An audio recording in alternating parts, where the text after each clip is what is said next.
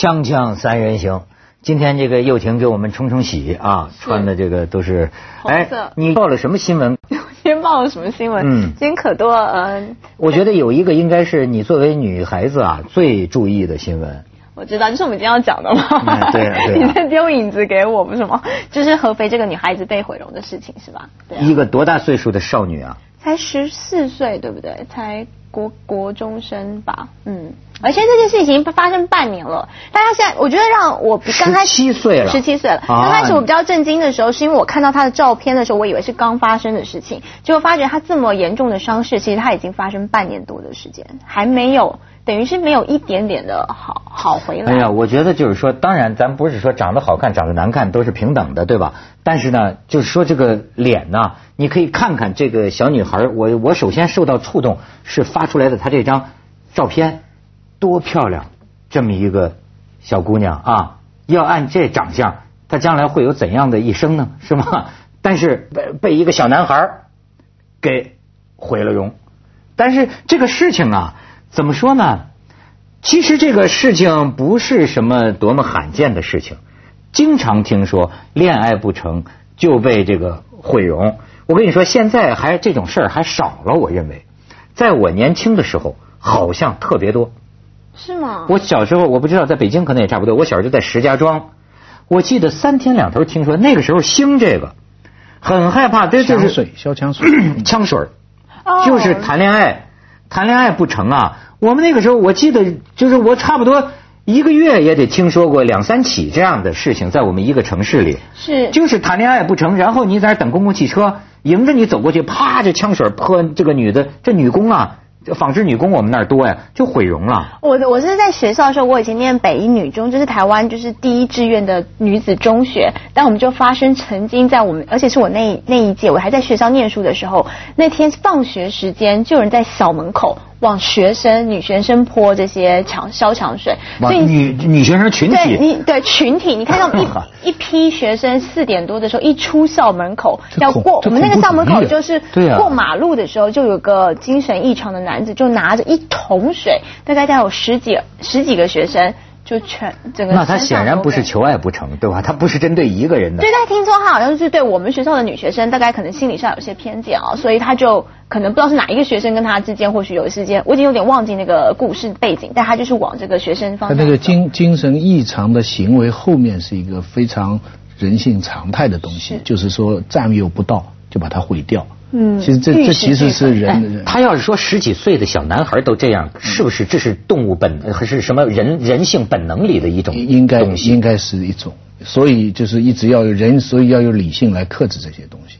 人人潜意识里都有这种愿望，非常想要一样东西，得不到但是，绝大部分人不会这么干的。那是因为你有理性，你在克制啊。你的意思，我想这么干是吗对？啊、对啊、可能啊，可能你想都没想，但你的潜意识里可能有，潜意识里可能有。傅教授，你傅教授说的。好，弗洛伊德教授 说的好，弗洛伊德教授，可可可能你是把那个把它转换成语言，把有时候你揍、骂，对不对？不过这件事情你讲的对，这是半年前的事情。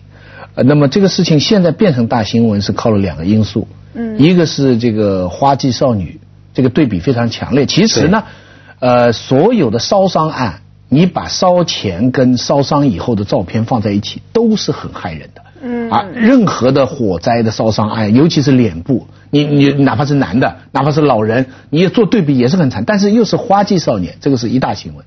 第二个就是官二代。这两个是网上的一个热点，尤其是第二个，所以一下子变成了一个网络事件，这个事情就变成全民关注的这个事情。呃，然后呢，政府也煞有介事，呃，就是公安就是出全国声明，嗯我们一定要什么严惩不贷，嗯而且这两家呢，哎，你现在发现呢，这个这个这个就是案子啊，这个比如说一个药家鑫案，嗯这个两家之间呢，到最后还是没完。嗯你比如药家鑫案，那儿子判死刑了，后前一阵儿又传出一个新闻，说原来说你赔我多少钱我也不要，对现在呢我又要，对吧？要回头拿哎呀20万上门啊、拿二十万，怎么又打起来了？就会有这种事儿。这个也是这两家啊，都挺会来微博的哈。一家的好像又在说，我我我都是听他们说啊。一家是说呢，说这个他早就跟我们家儿子啊这个早恋，但是那边呢就严格的不承认，说我们没有早恋。呃，还出来一种说法，说是什么呢？就说这个女孩子啊，原来跟这个男孩子是被逼的。比如说这个小男孩啊，搂着这个女孩，是吧？这女孩不敢动，因为这女孩要动啊，他就会掐她，就会打她。必须在人前，这个女孩就不敢动，就让她这么抱着。这可能也是。一种说法，所以事情都有迹可循。我看到报道还说，呃，女孩子就是为了躲避和男生之间这个呃他们之间的互动，所以妈妈已经帮小朋友转学。转学了以后，因为男孩子知道女孩子的家里面在哪里，所以就会找上门来。所以为而且先找到学校去，然后结果呢，他就是为此还休学一年，就是为了躲避男孩子的纠缠。最后是因为男孩子找到家门口了，甚至叫家门口当天呢，妈妈都已经跟他讲说，我出门时候已经看到男孩了，你自己小心一点。可见他已经警告。女儿是小心一点，肯定这孩子，男生跟小女生之间互动永远一直已经没有善意存在了。然后男女生就说我不要下来见你，不要下来见你。到最后是男生可能这个赖着不走等等，女孩子心一软一下来以后，当场就悲剧发生了。所以这是长时间的一个中间，其实一直都没有避开掉。而且你知道，现在要在中国，你要引起注意啊。你真是得会聊，所以我现在为什么老研究这个？我认为香港的高官一这统一都不会聊，对吧？你会聊，就是说啊，你个平民百姓，你的小事儿怎么能引起注意啊？不管是受害者想呼吁同情，还是说那一方想减少责任，是吧？你要呼吁这重视啊！你看，得他们比新闻界还懂这个事儿啊，比狗仔队还懂啊。就是说，他是官二代。然后呢？这一人肉搜索说他爹到底是什么官儿？最后好像说又婷问你们大陆办公室主任是个什么官儿？是？对，他说合肥市审计局办公室主任。我想他可不是可不可以有大的权力影响到公安的办案？然后是不是每一个公务员都有这个能力？或者是我的感觉就是不清楚了。看看上去好像没有了，从从这这个事情，但是这个字这个符号在网络上引起这么大的反响。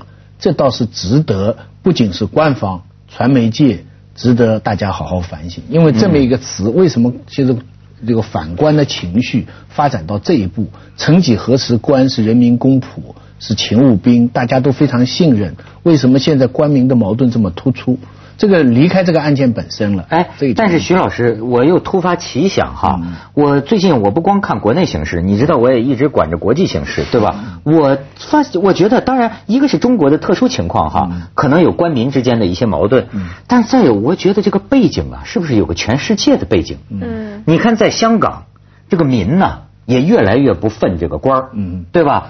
在台湾也是民越来越不愤官儿，你再看英国。你再看美国，甚至你看全世界，是不是？我觉得现在有个整个世界的一个潮流，就是说平民百姓啊，越来越不忿儿这个当官的或者当政的。你觉得有这么个背景吗？不是，官民呢是肯定是有矛盾，从古至今就有矛盾。我们咱们古话里一直说嘛，官逼民反，民不得不反。但是现在好像只准什么州官放火，不准百姓点灯，等等等等。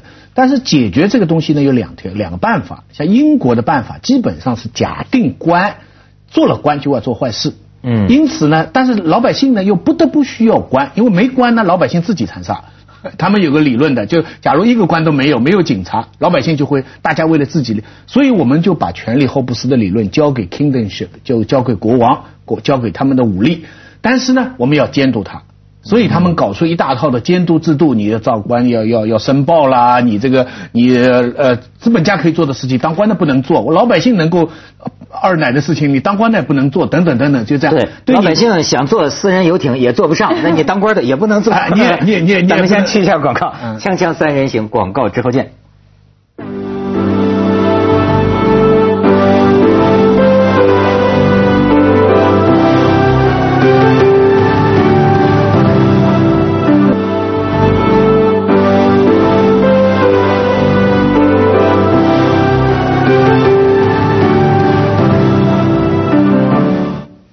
看又廷还是比较这个现实哈，他说都是钱了，是吧？对啊，因为我刚刚看到你们说为何事件拖延数个月以后才曝光，我觉得到最后其实就是很实际的问题，永远都是因为到最后赔偿谈不清楚。那这就是两件事，为什么要诉诸微博？为什么要用一些显让大家会注意的字眼，然后引起大家注意？一样啊，就是因为我们没有法律保护大家，可以在民事上、刑事上取得赔偿。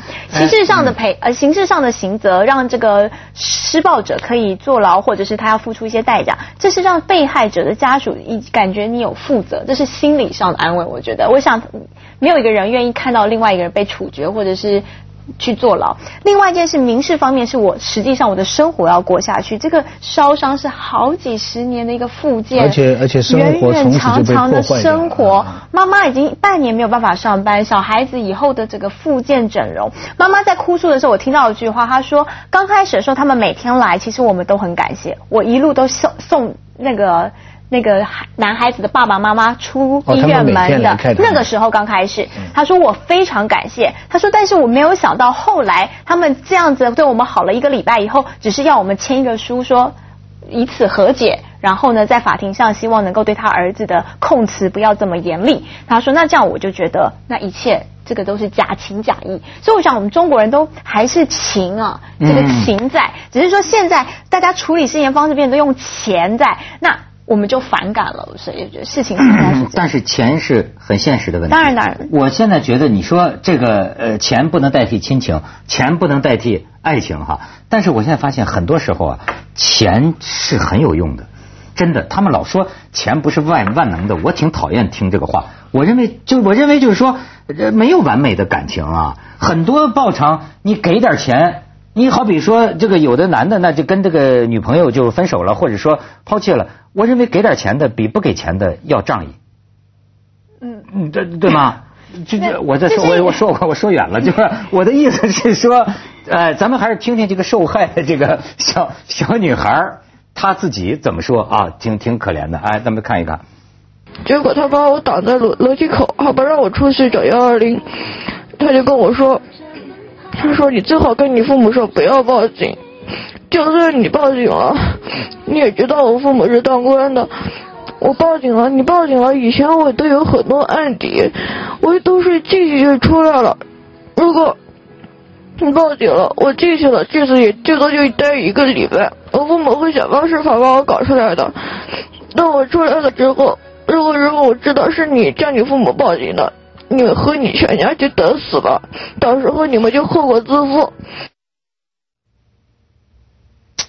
哎呦，所以事情永远不是突发的嘛，就是说这个孩子他如果照这刚刚小朋友小女生讲的，这个男孩子已经进去那么多次了，所以他不怕，他没有怕过哎，所以呢，这个父母的负责倒也不是说在这一次是你整个教育的过程当中，你就给小朋友天不怕地不怕的感觉。从这段话看哈，他虽然他的父母官并不高，讲级别来讲，但是这个干部子弟的身份跟这个事情是的确有关系，至少这个小孩的心理上是有关系。嗯除非是你能够证明说这个小女孩是瞎说。嗯我们现在假定她说的是事实的话，嗯是有这样的人，他也许上面的官并不大，但是你会碰到了，他会跟你说我吃罚单。全部进去都可以消掉，对对对不对？常常有这样的人，他并没有多少，真的没有没有做过。很多人建建立了这么一种对权力的依赖心理。嗯，年轻人，这个是一个非常非常对，重要的东西。这实际上是这个中国社会每个人心里都有的。不信你听一听，本质上每一个酒桌上这些个男人们至少哈吹嘘的都是这个，他可能是骗子，可能根本没有什么关系。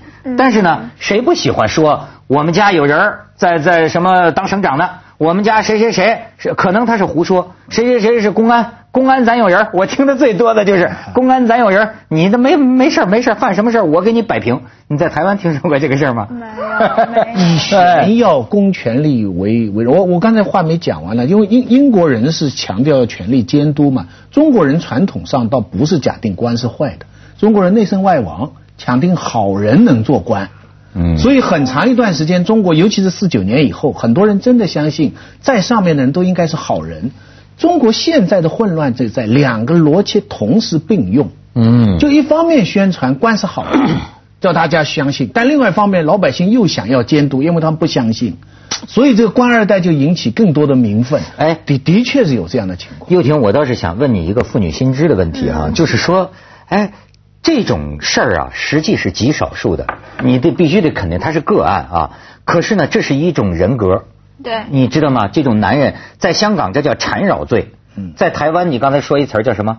呃，霸凌。霸凌。啊。校园，呃，对，甚至有人说叫欺凌，你知道吗？嗯。哎，哪个女的谈恋爱都怕碰上这个男的，这种男的，男孩子也怕，男孩子也怕，女孩子动不动就割，女孩子不会毁容啊吗？啊，是是是，自残自个儿啦是是是是，是割腕啦，说你不要。我以前也碰过男生朋友跟我说，他就说。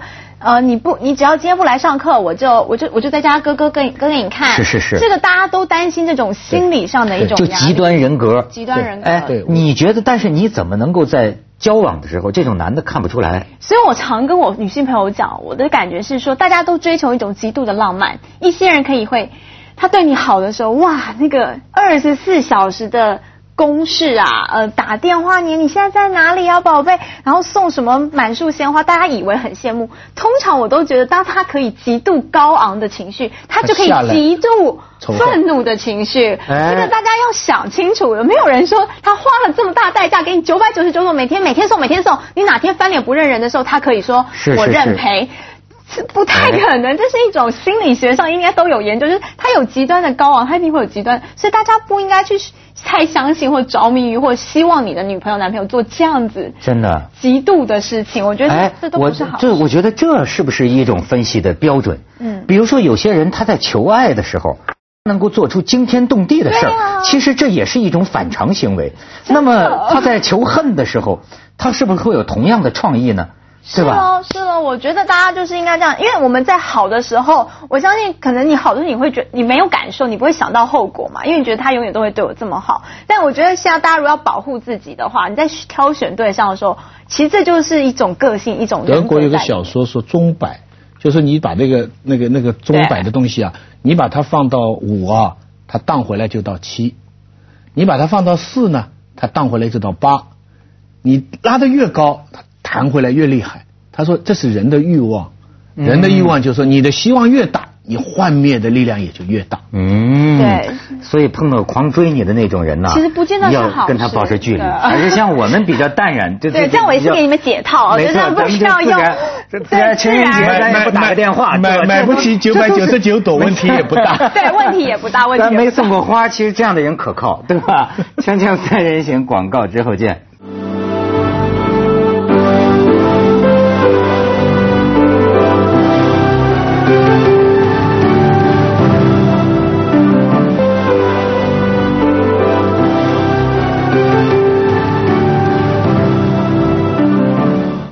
真是这茫茫人海中，如何鉴别危险的潜在的男人呢？对，我觉得这个很重要，因为我现在不是也未婚嘛，嗯所以呢，已经开始也未婚 就就是一样，我要嗯茫茫人海中我要寻觅要嘛，找要找对，不是不只是有十几岁小男小女生要寻觅，没错我们这种剩女也要出寻觅。出了我们这门儿都是危险的。对，所以呢，他们就我这已婚的一些朋友告诉我，就有一天我真的听懂，他说：“优婷，你观察一个男生，倒不是他。”除了他对你好不好以外，而不是说你尽量的去看他有对你多好，而是说这个男生本身的家教问题，以及呢，你甚至很简单就看他开个车，他闯个红灯，吃张罚单以后他的反应。如果他是觉得无所谓，那这个人对于道德的规范上面，他就很无所谓。那那么在你的婚姻当中碰到困难的时候，或是他出轨的几率就高，因为社会给他的约束力不够，对他来说没有作用，所以你就不用讲太期望他会忠诚。但如果他只是在这个过个马路啊、闯个红灯、犯点规的时候，他就紧张，或者他会想说，要赶快把这个罚单缴掉，他的这个。